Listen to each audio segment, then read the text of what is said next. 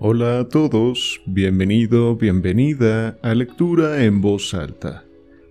En esta plataforma podrás encontrar diferentes relatos, cuentos y novelas en formato audiolibro. Sin embargo, también te invito a visitarme en mi canal de YouTube con el mismo nombre, donde encontrarás incluso más títulos y donde también hago comentarios y análisis finales después de cada lectura.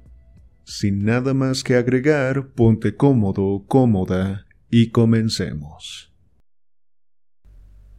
Un saloncito de pesadilla. 1921. El saloncito de los Mason era muy extraño. Un rincón estaba amueblado con extraordinario lujo sofás mullidos, butacas bajas y caras, voluptuosas estatuillas y ricos cortinajes que colgaban de grandes biombos decorativos de metal componían el marco ideal para la encantadora dueña de la casa. Se notaba que Mason, un hombre de negocios joven pero de gran fortuna, no había escatimado esfuerzos ni gastos para satisfacer hasta la última necesidad y el último capricho de su hermosa mujer. Era natural que lo hiciese, porque ella había renunciado a muchas cosas por él. La bailarina más famosa de Francia, la heroína de una docena de sonados romances, había dejado atrás una vida de placer deslumbrante para compartir el destino de un joven estadounidense de costumbres austeras muy distintas de las suyas. Él intentaba compensarla por lo que había perdido ofreciéndole todo cuanto la riqueza pudiera comprar. Algunos pensarían que habría sido de mejor gusto que Mason no proclamara esto, ni que hubiera permitido siquiera su publicación. Pero al margen de ciertas peculiaridades de semejante índole, su actitud fue siempre la de un marido que ni por un instante dejó de ser un hombre enamorado. Ni siquiera en presencia de espectadores se guardaba de exhibir su apabullante amor. Pero el saloncito era extraño, si a primera vista parecía familiar, con la costumbre se descubrían en él rasgos siniestros. Era silencioso, muy silencioso. Los pasos se ahogaban en aquellas lujosas alfombras y alfombrillas. Una pelea o la caída de un cuerpo no haría allí ningún ruido. Llamaba igualmente la atención su falta de color. La luz, que parecía siempre atenuada, no toda la salita estaba amueblada con el mismo gusto. Se diría que cuando el joven banquero llevaba derrochados miles en este tocador, este joyero en el que guardar su bien más preciado, sin haber calculado el precio, algo le hizo parar de pronto como si viera su solvencia amenazada. El lujo se concentraba en la parte que daba a la calle concurrida. El lado contrario era desnudo, espartano, sin adornos, y reflejaba más bien los gustos de un hombre sumamente ascético que los de una mujer amante del placer. Quizá por eso Lucille Mason solo pasaba aquí unas horas al día, a veces dos, a veces cuatro, pero eran horas que vivía intensamente. Y en este saloncito de pesadilla era una mujer muy distinta y más peligrosa que en ninguna otra parte peligrosa. Esta era la palabra. Nadie que hubiera visto su cuerpo delicado tendido en la enorme piel de oso que cubría el sofá lo habría dudado. Estaba apoyada sobre el codo derecho, con la barbilla fina aunque enérgica posada en la mano, y sus ojos grandes y lánguidos, cautivadores pero inexorables, miraban al frente sin pestañear, con una intensidad sobrecogedora. Tenía una cara preciosa, la cara de una niña en la que la naturaleza había dejado cierta huella sutil, cierta expresión indefinida que revelaba que un demonio acechaba dentro de ella. Se había observado que los perros se asustaban al verla y los niños gritaban y huían de sus caricias. Hay instintos que son más profundos que la razón. Esta tarde en particular algo la había alterado profundamente. Tenía en la mano una carta que leía y releía con una contracción de las cejas finas y delicadas y una mueca severa en los labios deliciosos. Se sobresaltó de pronto y una sombra de temor suavizó la amenaza felina de sus rasgos. Se incorporó sobre el brazo y clavó la mirada en la puerta. Escuchó atentamente, a la espera de oír algo que inspiraba pavor. Una sonrisa de alivio jugueteó un instante en su rostro expresivo. Luego, con un gesto de horror, se escondió la carta en el vestido.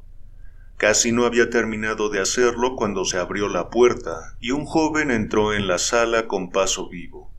Era Archie Mason, su marido, el hombre al que tanto había amado, el hombre por quien había sacrificado su fama en Europa, el hombre a quien ahora miraba como el único obstáculo para vivir una experiencia nueva y maravillosa. Mason era un hombre de unos treinta años, pulcramente afeitado, atlético e impecablemente vestido con un traje de corte ajustado que realzaba su silueta perfecta. Se quedó en la puerta cruzado de brazos sin apartar la vista de su mujer, con una cara que habría podido tomarse por una máscara hermosa y bronceada de no haber sido por aquellos ojos tan vivos. Lucille seguía tendida y apoyada en el codo, con los ojos clavados ahora en los de su marido. Había algo escalofriante en su diálogo mudo. Se interrogaban mutuamente y ambos se transmitían que la respuesta a lo que buscaban era vital. Él quizá preguntaba ¿Qué has hecho? Y ella a su vez parecía decir ¿Qué sabes? Mason avanzó por fin, se sentó encima de la piel de oso al lado de su mujer, y cogiendo entre sus dedos la delicada oreja de Lucille, la obligó a volver la cara hacia él. Lucille, ¿me estás envenenando?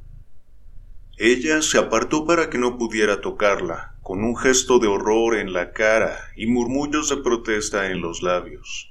Demasiado conmocionada para decir nada, su sorpresa y su rabia se manifestaron en el temblor de sus facciones y en la violencia con que movió las manos.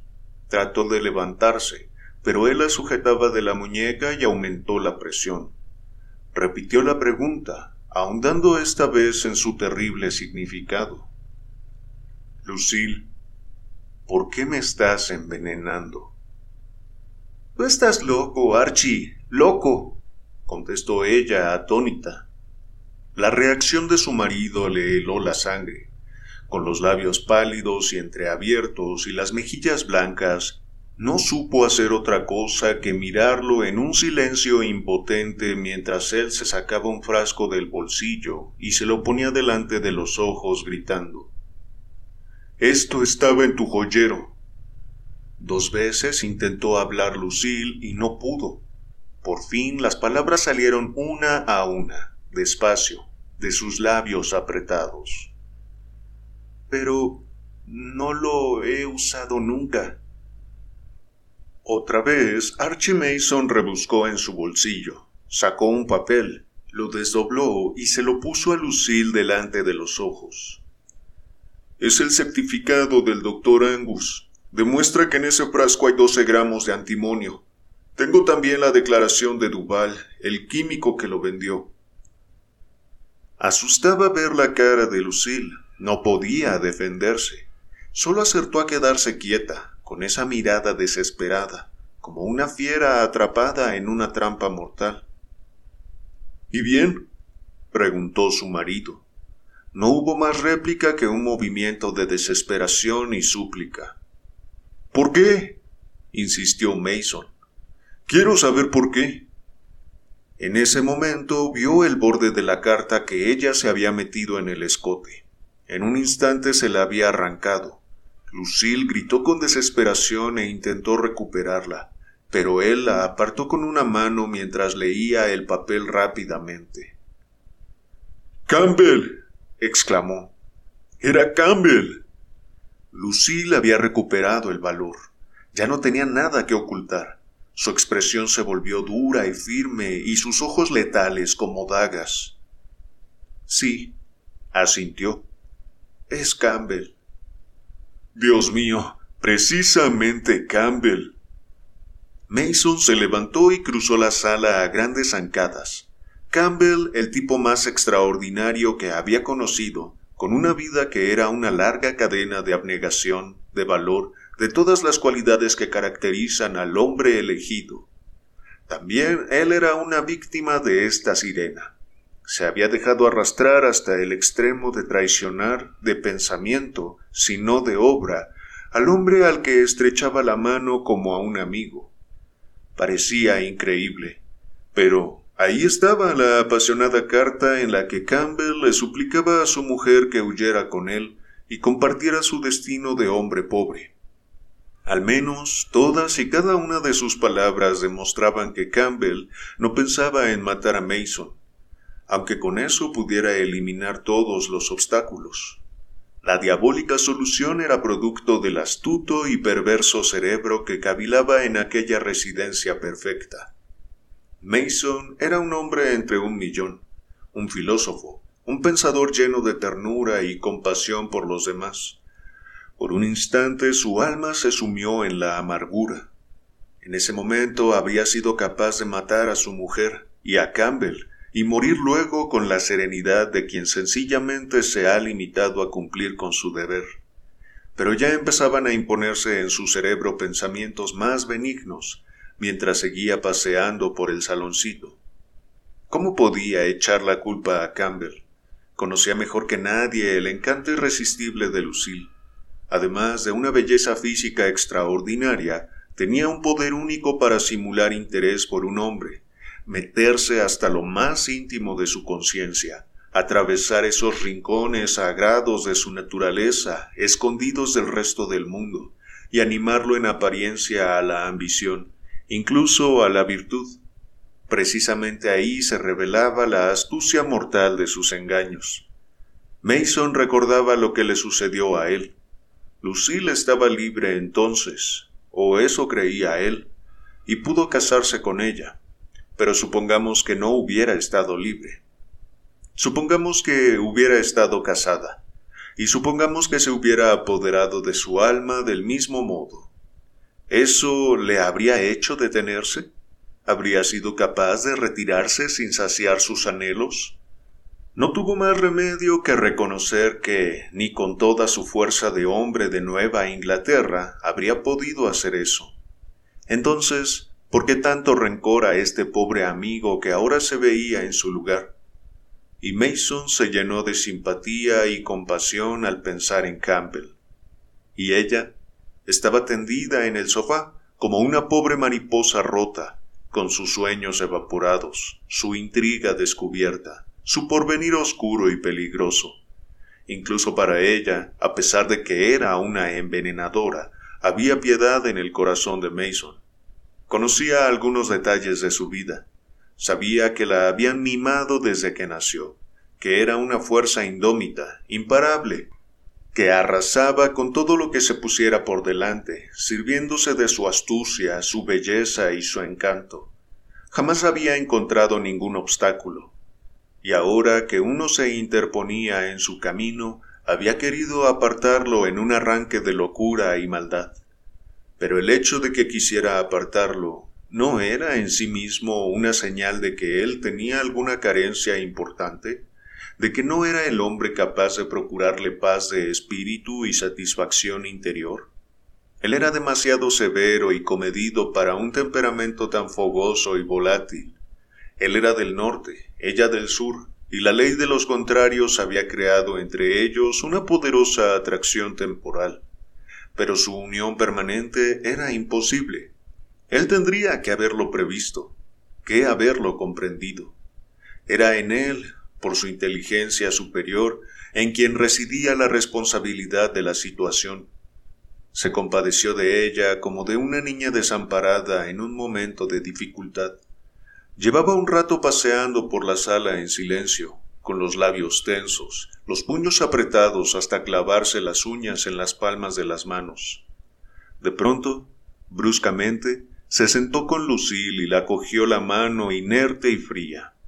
Un pensamiento latía en su cerebro. ¿Es esto caballerosidad o es cobardía? La pregunta resonó en sus oídos, se dibujó delante de sus ojos y casi se imaginó que se materializaba que la veía escrita con letras reconocibles para cualquiera. La lucha había sido tremenda para Mason. pero había vencido. Querida, si tienes que elegir entre los dos, dijo, si de verdad estás convencida, convencida, ¿lo entiendes? De que Campbell puede hacerte feliz como marido, yo no seré un obstáculo. Me ofreces el divorcio, exclamó ella. Él abarcó el frasco de veneno con la mano y cerró el puño. Puedes llamarlo así, asintió. Un raro resplandor iluminó los ojos de Lucille mientras miraba a su marido. El hombre que tenía delante era un desconocido para ella. El estadounidense duro y práctico se había esfumado. En su lugar le apareció vislumbrar a un héroe y a un santo, a un hombre capaz de alcanzar una altura sobrehumana por su virtud y generosidad. Envolvió con sus manos la mano con la que Mason sujetaba el frasco fatídico. Archie, ¿hasta eso serías capaz de perdonarme? Él sonrió. En realidad no eres más que una niña caprichosa.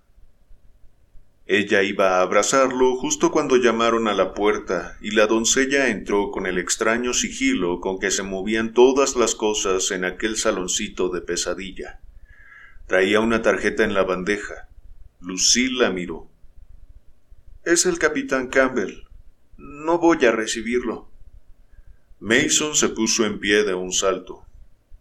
Al contrario, lo recibiremos con mucho gusto. Que pase ahora mismo.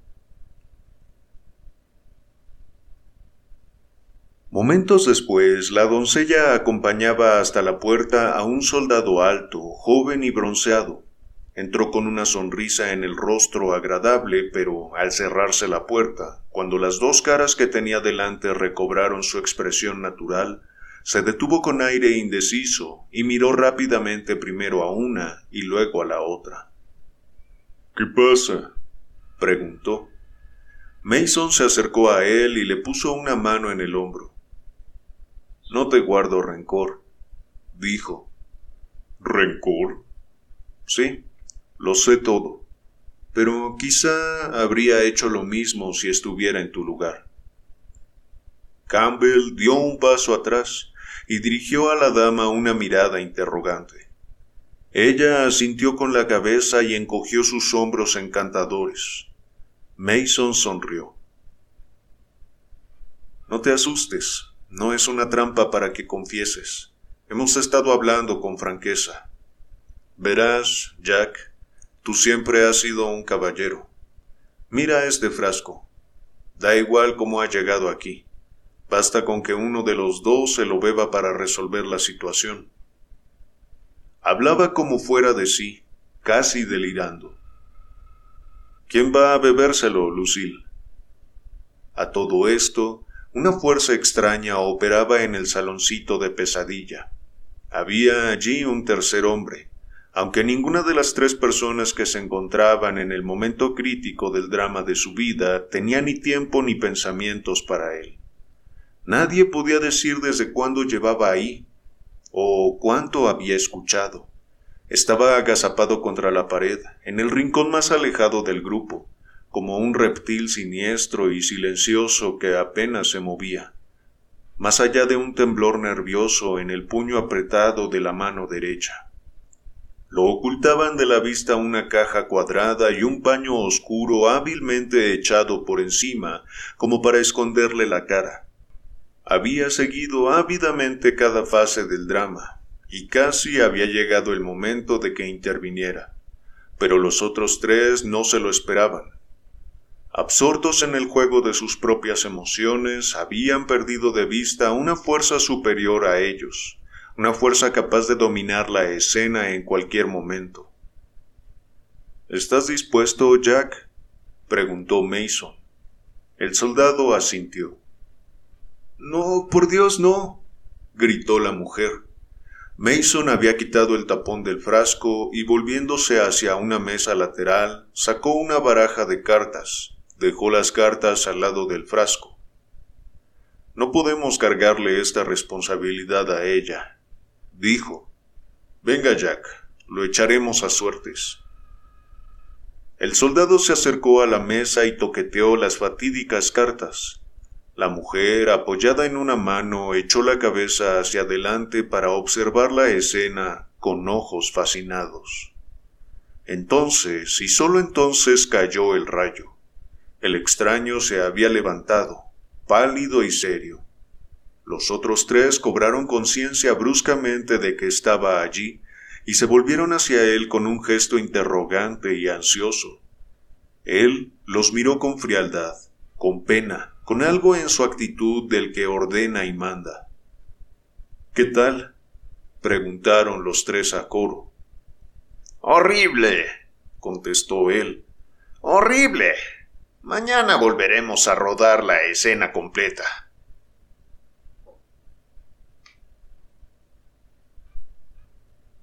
Ok, pues leamos el último cuento. El ascensor. 1922. El comandante de vuelo, Stangate, tenía motivos para estar contento.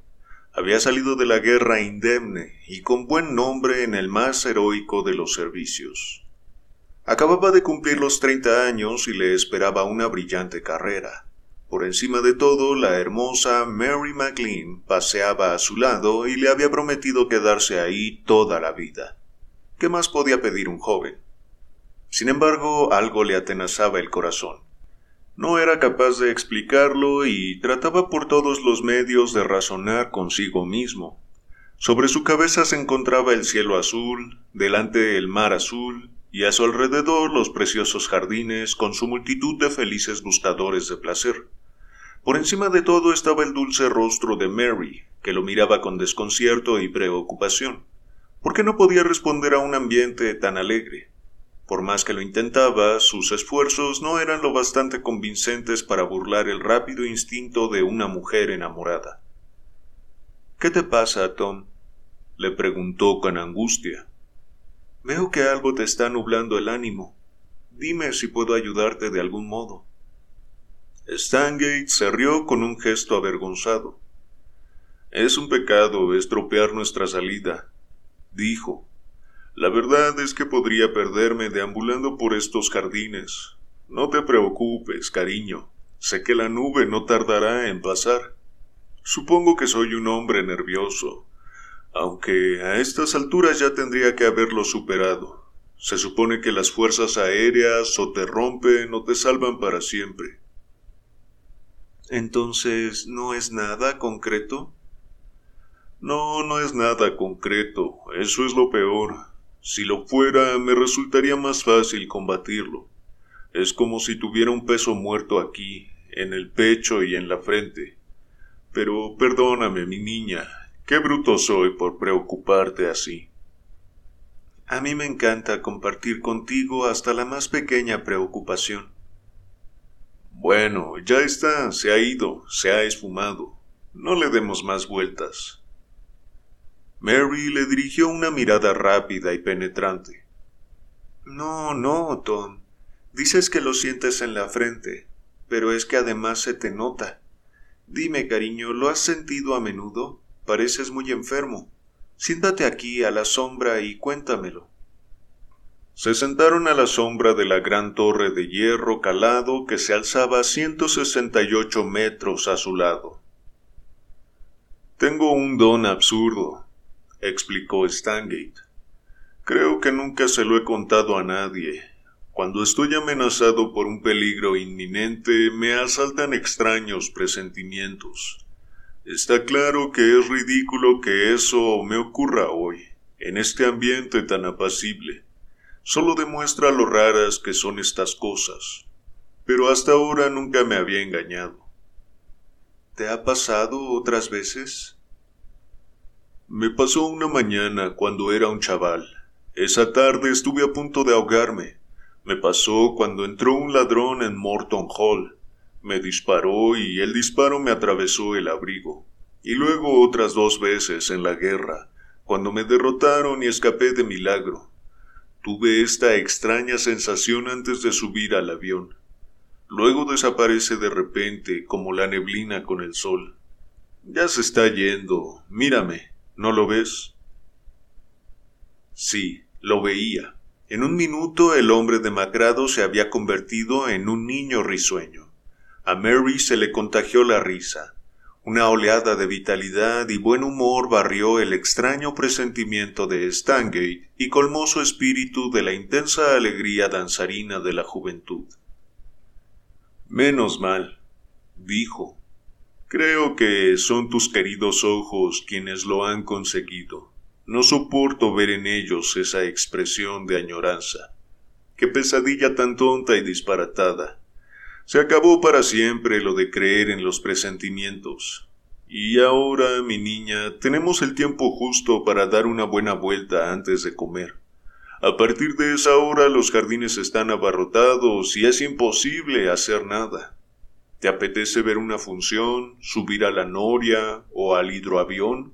¿O qué? ¿Qué tal la torre? contestó Mary mirando al cielo. Seguro que ese aire maravilloso y la vista desde las alturas se llevan de tu ánimo los últimos jirones de nubes. Stangate miró el reloj. Bueno, son más de las doce, pero creo que en una hora habremos terminado, aunque parece que no está abierto. ¿Pasa algo, señor cobrador? El cobrador negó con la cabeza y señaló a un grupo de personas reunidas en la entrada. Están todos esperando, señor. El ascensor se ha quedado colgado, pero están revisando el mecanismo y espero recibir la señal para abrir en cualquier momento. Si se suman al grupo les prometo que no tardarán mucho. Casi no habían tenido tiempo de llegar hasta donde estaba el grupo cuando la puerta de acero del ascensor se desplazó hacia un lado, señal de que había esperanza. La variopinta multitud entró por el hueco y aguardó con expectación en la plataforma de madera. No eran muchos, porque los jardines no se llenan hasta la tarde, pero eran buenos ejemplos de la gente del norte del país, amable y de buen humor, que pasa sus vacaciones anuales en Northam. Todos tenían la cara vuelta hacia arriba y observaban con sumo interés a un hombre que estaba bajando por la estructura de acero. Aunque parecía una empresa arriesgada y peligrosa, el hombre iba tan deprisa como cualquier hijo de vecino por una escalera. Madre mía. exclamó el cobrador mirando hacia lo alto. Jim no ha parado en toda la mañana. ¿Quién es? preguntó el comandante Stangate. Es Jim Barnes, señor, el mejor obrero que ha pisado un andamio. Se podría decir que vive ahí arriba. Es el encargado de los pernos y los remaches. Jim es un prodigio. Pero no discutan de religión con él, dijo un hombre del grupo. El cobrador se echó a reír. Vaya, se ve que usted lo conoce. No, no discutan de religión con él. ¿Por qué no? preguntó el comandante. Bueno, se lo toma muy a pecho. Es la luz que ilumina su secta.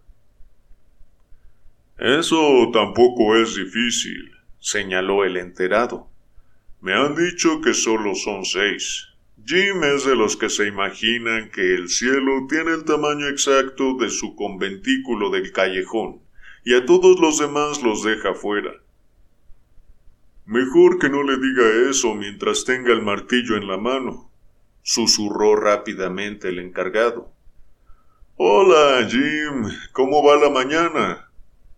El mecánico bajó rápidamente los últimos diez metros, se plantó en equilibrio sobre un travesaño y miró al grupo del ascensor, enfundado en un mono de cuero, con sus alicates y otras herramientas colgadas del cinturón marrón. Jim era un personaje que fascinaría a un artista, muy alto y delgado, con las extremidades largas y desproporcionadas y trazas de tener la fuerza de un gigante. Tenía una cara que llamaba la atención, noble y siniestra al mismo tiempo, con el pelo y los ojos oscuros, la nariz ganchuda y prominente, y una barba que le cubría el pecho.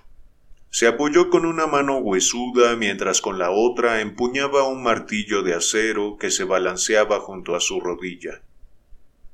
Ya está listo, anunció. Subiré con ustedes, si me lo permiten. Y bajó de su percha de un salto para sumarse al grupo en el ascensor. Supongo que estará siempre vigilándolo, dijo Mary.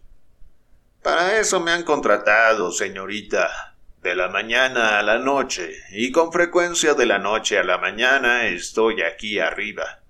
A veces tengo la sensación de que no soy un hombre, sino un ave.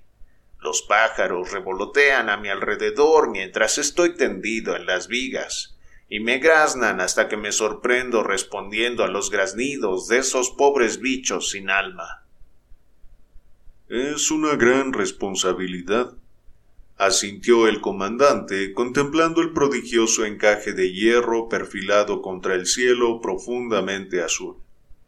Sí, señor, y no hay tuerca o tornillo que no esté a mi cuidado. Aquí tengo el martillo para encajarlos bien y la llave inglesa para apretarlos. Lo que Dios es al mundo, eso soy yo. Yo a la torre. Tengo poder sobre la vida y poder sobre la muerte. Sí, sobre la muerte y sobre la vida. El sistema hidráulico se había puesto en funcionamiento y el ascensor se elevaba muy despacio. A medida que subía, el espléndido paisaje de la costa y la bahía se desplegó poco a poco alrededor. Tan fascinante era la vista que los pasajeros casi no se dieron cuenta de que la plataforma se había parado bruscamente entre dos pisos, a 152 metros de altura. Barnes, el mecánico, murmuró que algo pasaba. Saltó como un gato por el hueco que separaba el ascensor de la celosía de metal y se perdió de vista en las alturas. El variopinto grupo suspendido en el aire perdió parte de su recato británico al verse en esta situación inesperada, y los pasajeros empezaron a intercambiar impresiones. Un hombre y una mujer que se llamaban respectivamente Billy y Dolly se presentaron como las estrellas de la función que en ese momento estaba en cartel en el teatro del hipódromo, e hicieron reír a los ocupantes del ascensor con su ingenio bastante burdo. Una madre pechugona, su hijo precoz y dos matrimonios que estaban de vacaciones componían su complacido público. ¿Verdad que te gustaría ser marinero? preguntó Billy el comediante en respuesta a algún comentario del niño. Ten cuidado, chaval, si no quieres morir joven. Miren cómo se acerca al borde. No soporto ver eso a estas horas de la mañana. ¿Qué tiene que ver la hora? Dijo un corpulento viajante de comercio. Antes de mediodía mis nervios no valen para nada. Si miro abajo y veo a esa gente que parecen puntitos, me pongo malo. En mi familia por la mañana somos todos iguales. Supongo, contestó Dolly, una chica muy pispireta, que ya eran todos iguales la noche anterior. Hubo una carcajada general encabezada por el comediante. Esta vez has dado en el blanco, Dolly. Has dejado yo a Battling Billy. La última vez que se tuvo noticia de él seguía inconsciente. Si alguien se ríe de mi familia, me voy de aquí. Ya va siendo hora de irse, asintió el viajante de comercio, que era un hombre colorado y colérico. Es vergonzoso que nos tengan parados aquí arriba. Voy a escribir a la empresa.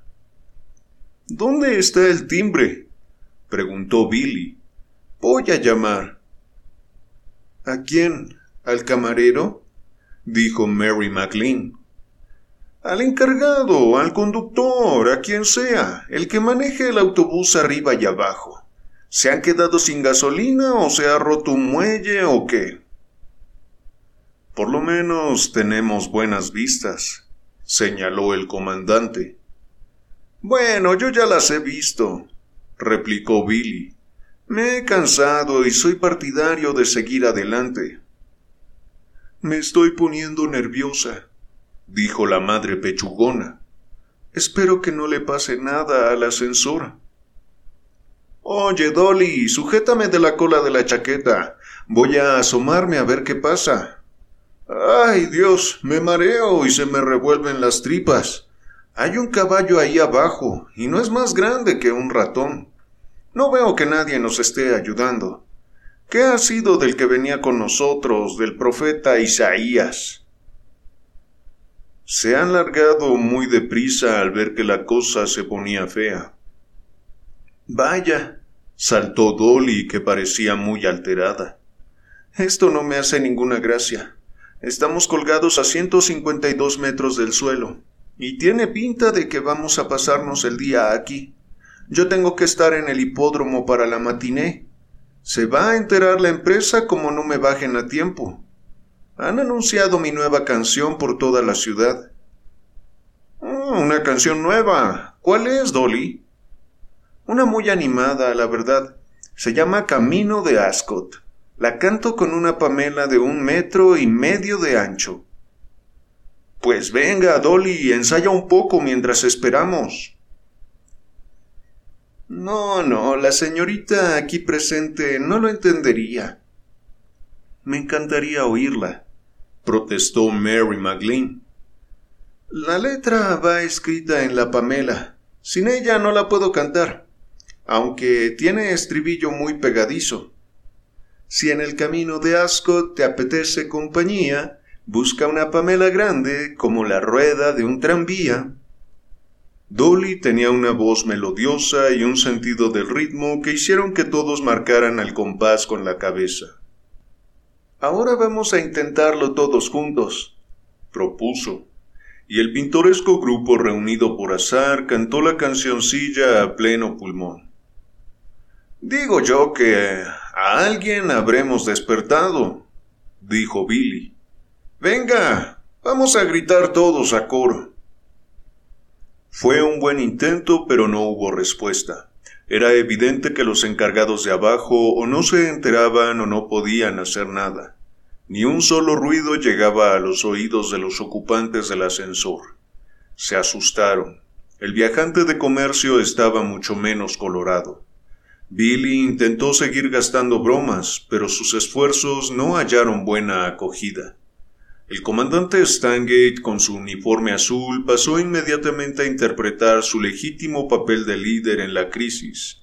Todos lo miraban y le pedían consejo.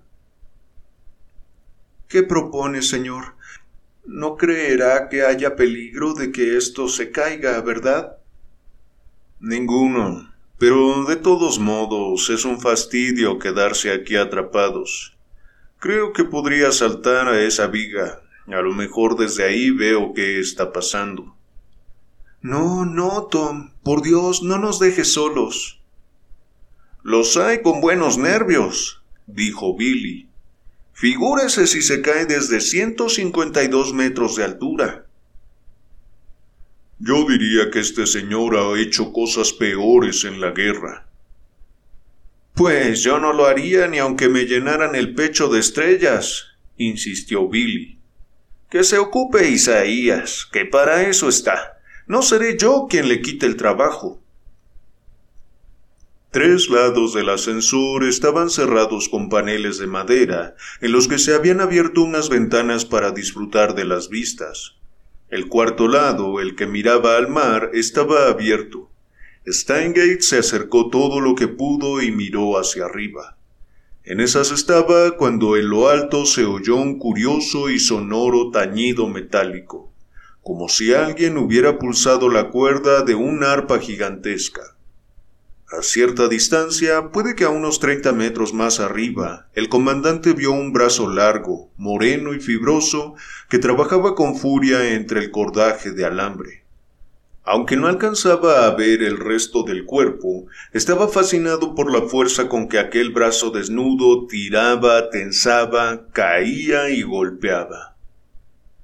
Todo va bien, dijo, y el anuncio suscitó un suspiro de alivio general en sus extraños compañeros. Hay alguien arriba reparando la avería. Es Isaías, confirmó, asomando el cuello alrededor de la esquina. No lo veo, pero me apuesto un dólar a que ese es su brazo. ¿Qué tiene en la mano? Parece un destornillador o algo así. No, caramba, es una lima. Otro fuerte tañido acompañó a estas palabras. Stangate frunció el ceño con preocupación. Habráse visto. Suena exactamente igual que nuestra guindaleza cuando se rompió cable a cable en Dixmude. ¿Qué demonios se traerá entre manos ese hombre? Eh, usted, ¿qué intenta hacer? Jim Barnes había dejado su tarea y bajaba despacio por la estructura de hierro. Muy bien, ya vuelve, anunció Stangate a sus desconcertados compañeros. No pasa nada, Mary, que nadie se asuste. No tiene sentido que ese hombre quiera aflojar el cable que nos sostiene. Aparecieron un par de botas altas. A continuación se vieron los pantalones de cuero, el cinturón con sus herramientas colgadas, el cuerpo musculoso y por fin la cara de águila del mecánico, curtida y con un gesto fiero. Se había quitado la chaqueta y se le veía el pecho peludo por debajo de la camisa abierta.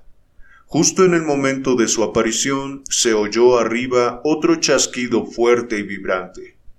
Barnes terminó de bajar tranquilamente hasta que puso los pies en la viga transversal. Se apoyó contra la pieza lateral, se cruzó de brazos y miró por debajo de las cejas gruesas y negras a los pasajeros amontonados en la plataforma. Eh, dijo Stangate. ¿Qué pasa?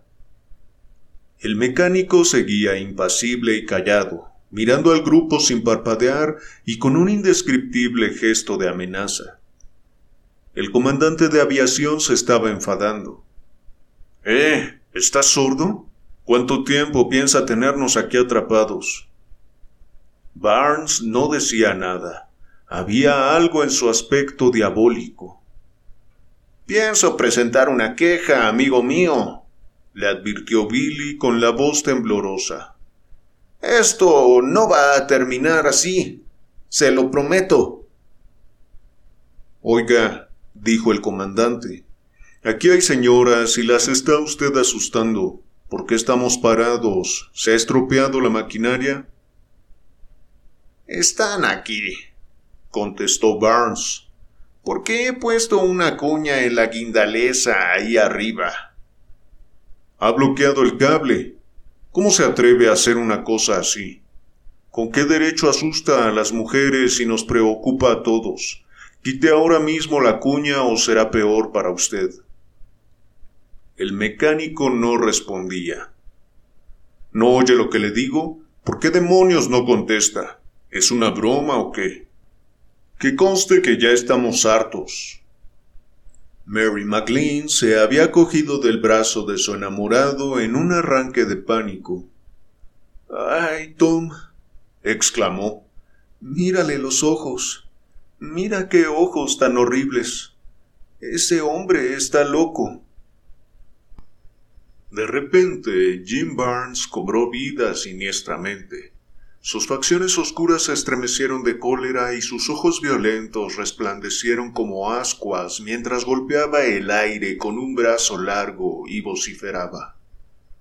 He aquí que los que se enfurecen con los hijos de este mundo son en verdad los ungidos por el Señor y los habitantes del templo interior y yo estoy dispuesto a testificar hasta el final. Porque en verdad ha llegado el día en que se exaltará a los humildes y se cerrará el paso a los pecados de los viles. Mamá, mamá, gritó el niño aterrorizado. Vamos, vamos, no pasa nada, Jack, dijo la madre pechugona y luego, con un arrebato de ira femenina, añadió ¿Por qué hace llorar al niño? Menudo hombre es usted. Mejor que llore aquí y no en las tinieblas de ahí afuera.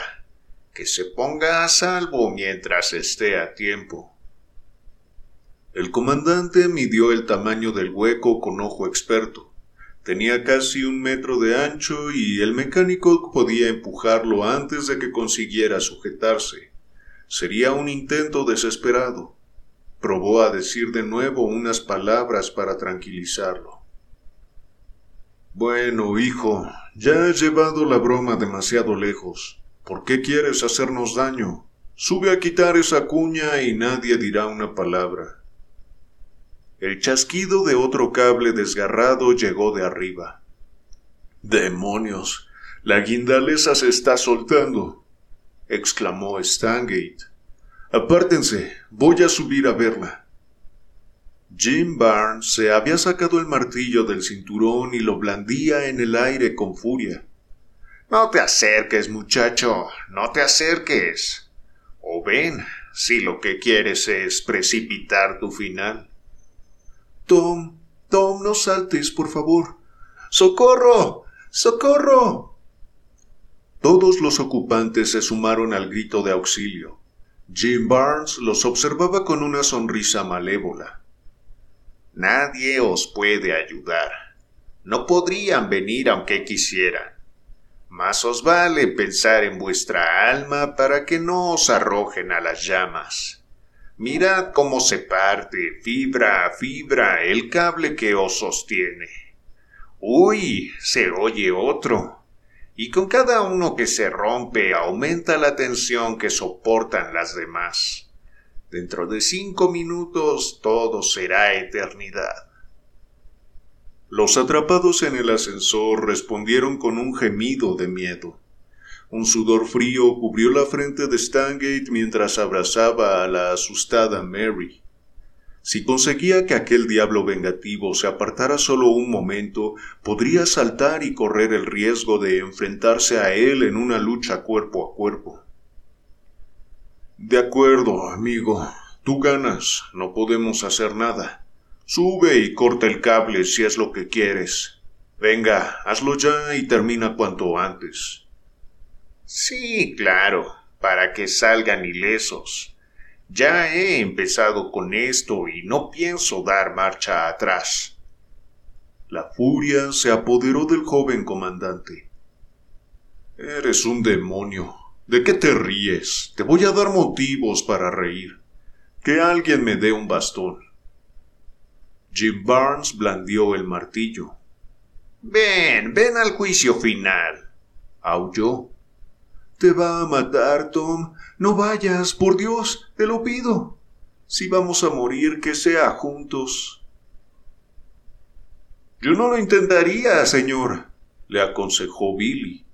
Lo derribará antes de que consiga sujetarse.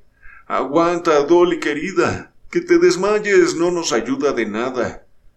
Hable con él, señorita. A lo mejor a usted la escucha. ¿Por qué quiere hacernos daño? Preguntó Mary. ¿Qué le hemos hecho nosotros? Seguro que se arrepiente si salimos heridos. Por favor, sea bueno y razonable y ayúdenos a volver a tierra. Es posible que la mirada iracunda de Jim Barnes se ablandara un instante mientras contemplaba el dulce rostro de la muchacha vuelto hacia él. Luego sus rasgos recobraron una siniestra expresión de maldad. Ya he emprendido mi misión, mujer. No puede el criado abandonar su tarea. Pero, ¿por qué tiene que ser esta su tarea? porque una voz dentro de mí me lo ordena. La oigo de noche y también de día, cuando estoy solo, tumbado en las vigas, y veo a mucha gente malvada como motas en la calle a mis pies, todos tan atareados en sus particulares propósitos infames. John Barnes, John Barnes, decía la voz. Estás aquí para dar una señal a una generación de pecadores, una señal que les indique que el Señor vivió en este mundo y que el pecado tendrá su castigo. ¿Quién soy yo para desobedecer la voz del Señor? La voz del diablo, dijo Stangate. ¿Qué pecado ha cometido esta muchacha o estas otras personas para que quieras quitarles la vida?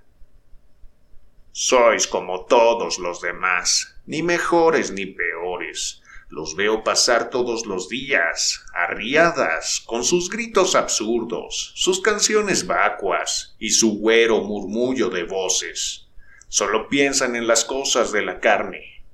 Llevo al margen demasiado tiempo, observando y negándome a testificar.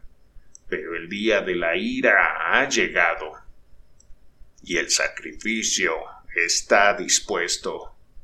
No creáis que las palabras de una mujer van a apartarme de mi tarea. Es inútil, dijo Mary. Inútil. Veo la muerte en sus ojos. Otro cable había dado un chasquido. Arrepentíos. Ja, ja, arrepentíos. gritó el loco. Uno más y todo habrá terminado. El comandante Stangate tenía la sensación de que todo era un sueño extraordinario, una pesadilla monstruosa. Era posible que, habiéndose librado tantas veces de la muerte en combate, estuviera ahora en el corazón de la apacible Inglaterra a merced de un loco asesino, y que su querida Mary, el único ser al que querría proteger hasta de la sombra del peligro, estuviera indefensa por culpa de aquel hombre horroroso? Toda su fuerza y su hombría despertaron con un último esfuerzo.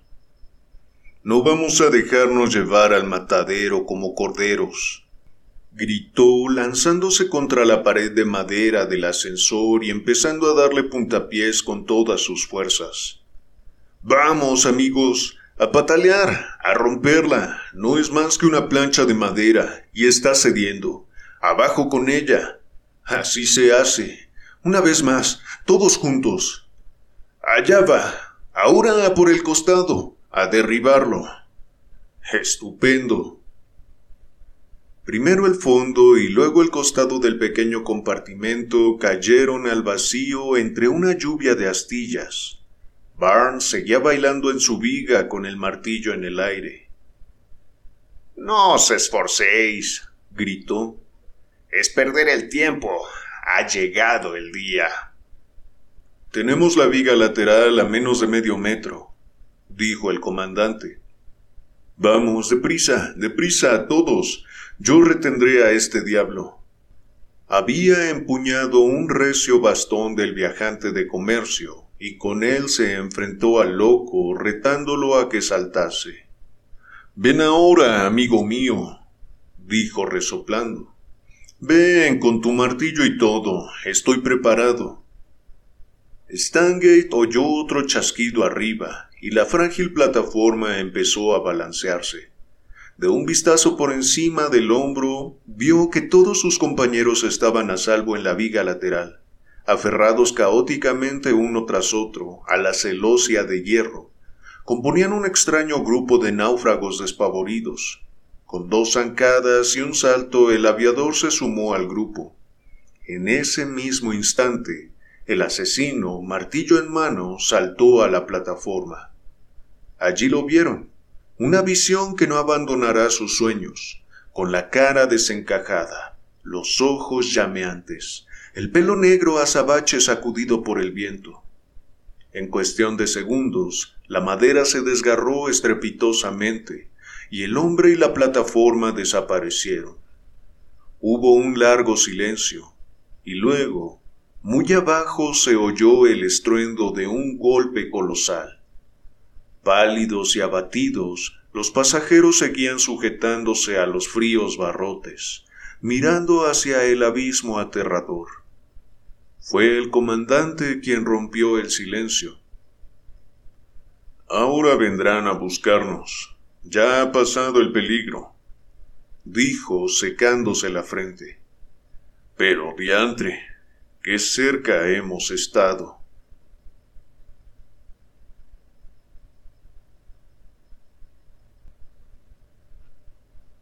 Por último, antes de los comentarios, les leeré una pequeña biografía que viene al final de esta obra. Arthur Conan Doyle nació en Edimburgo en 1859, en una familia católica de origen irlandés. Su padre era un funcionario alcohólico y epiléptico, pero pertenecía a una familia rica e influyente de artistas. Arthur fue educado en un internado jesuita inglés y estudió medicina en Edimburgo, donde se licenció en 1885. Trabajó en un hospital de su ciudad. Fue médico a bordo de un ballenero y a la vuelta abrió consulta en South Sea sin mucho éxito. En 1879 había publicado su primer relato, The Mystery of the Sasasa Valley, pero no sería hasta 1887 cuando crearía al personaje que habría de hacerle célebre, el detective Sherlock Holmes, en Un estudio en escarlata. Con el signo de los cuatro en 1890 y la Compañía Blanca 1891, pudo abandonar el ejercicio de la medicina y dedicarse a escribir. Las aventuras de Sherlock Holmes en 1892 y las memorias de Sherlock Holmes en 1894 fueron un gran éxito, pero el detective no reaparecía en su obra hasta El perro de los Baskerville en 1891 y por la generosa oferta de una revista neoyorquina en El regreso de Sherlock Holmes en 1903. En 1900 había combatido en la Guerra de los Boers y en 1902 publicó The War in South Africa, Its Causes and Conduct, por el que fue condecorado.